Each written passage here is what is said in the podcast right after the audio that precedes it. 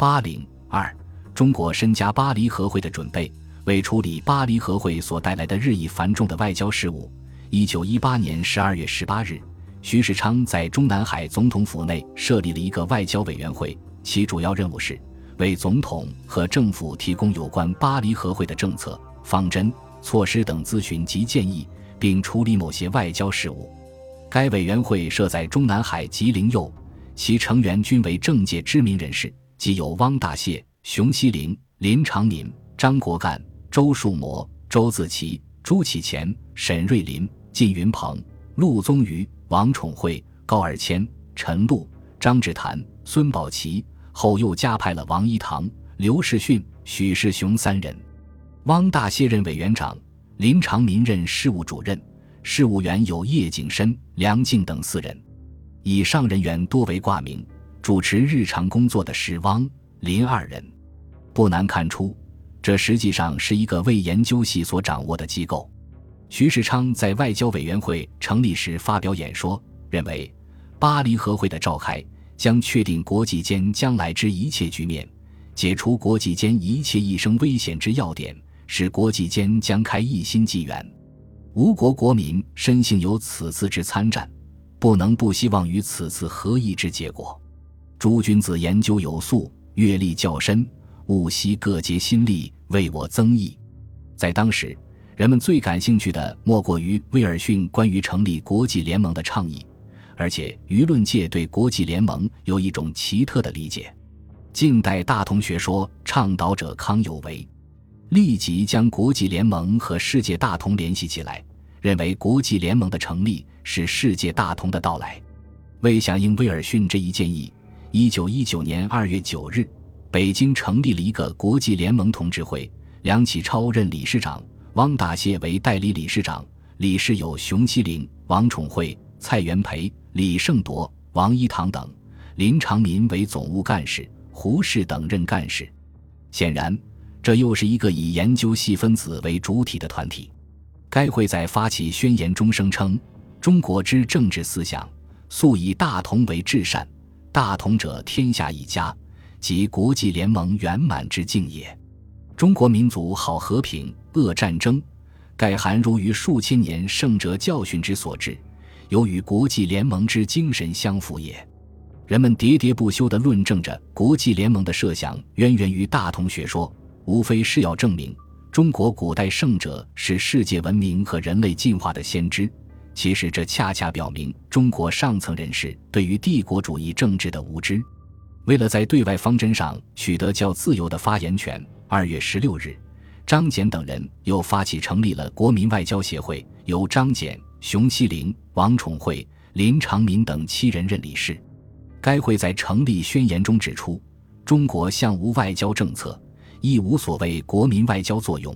每度交涉发生，政府临时仓皇，不知如何应付，无人追源祸始，务于政府之无外交政策者办，吾于国民不解国民外交作用者亦办。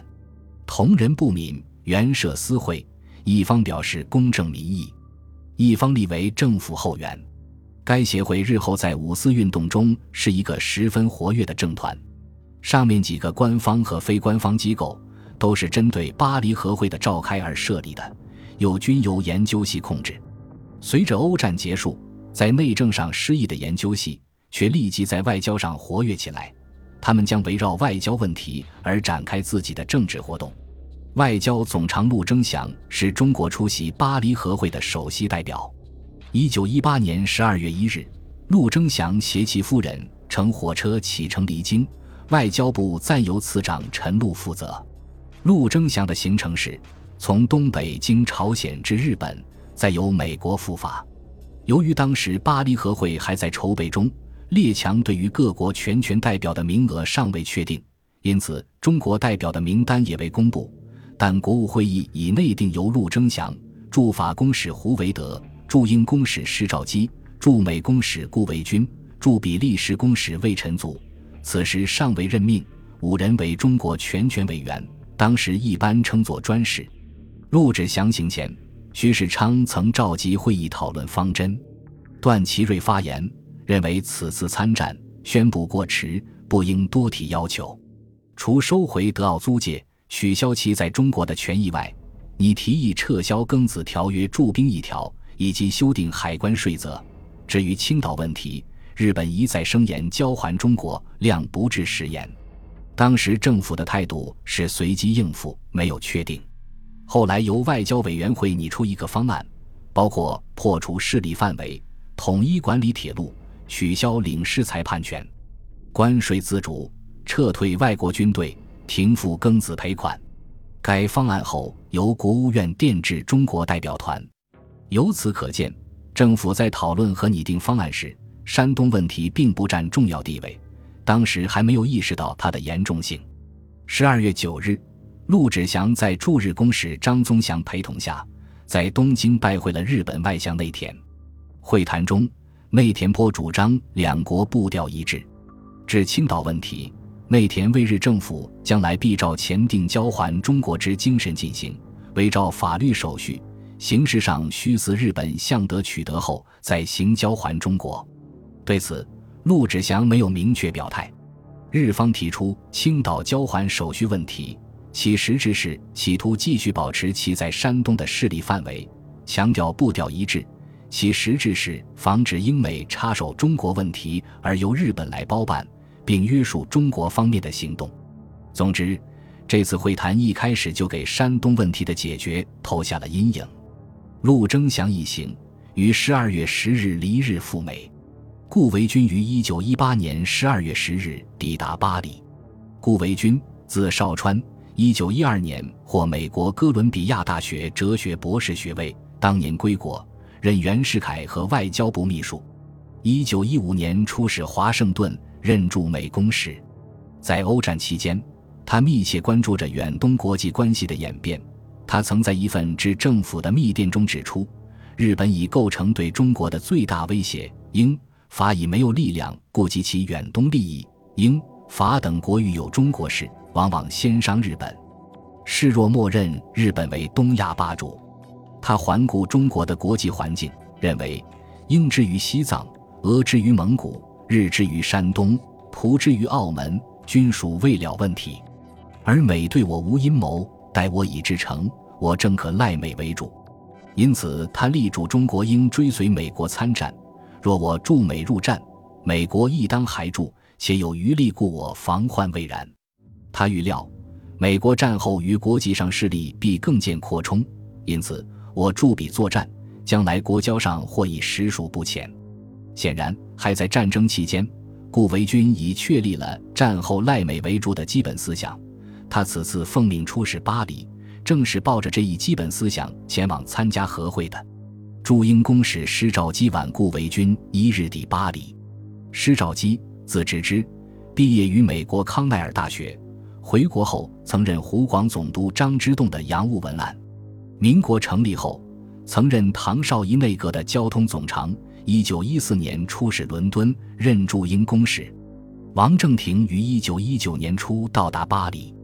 王正廷，字如堂，早年毕业于美国耶鲁大学。辛亥后，曾任南京临时参议院副议长。民国二年任第一届国会参议院副议长。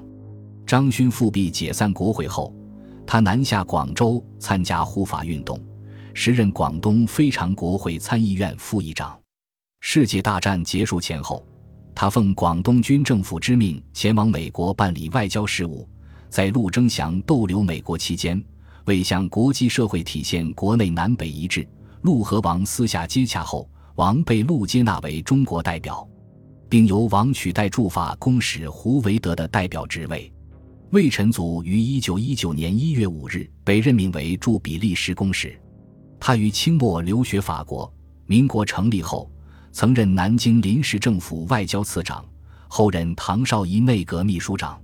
他较早参与战后议和的准备工作，且擅长起草各类电文，因此陆志祥选择他作为中国代表。中国代表团其他主要成员有驻法公使胡维德、驻丹麦公使严惠庆、驻意大利公使王广奇以及参事严鹤龄等。代表团秘书长是驻法使馆参赞岳昭玉。以上成员只限于参加代表团内部讨论。从代表团的整个组成阵容看，却是集中了清末民初以来一代外交人才，他们大多与欧美方面有着程度不等的历史关系，显然亲日派不占优势。在巴黎和会召开前后，国内各界知名人士纷纷云集巴黎，他们当中有国民党方面的汪精卫、张静江、徐谦等，研究系方面的梁启超、蒋方震、张君迈、丁文江等，还有旧交通系首领叶公绰等。叶因不满于中日山东换文，愤而辞职，出游巴黎，经中国代表团聘为顾问。他们都是来窥探和会进展情况的，都企图对参加和会的中国代表施加各自的政治影响。不论他们的派系与政见如何不同，但有一点相同，即他们都是皖系的政敌。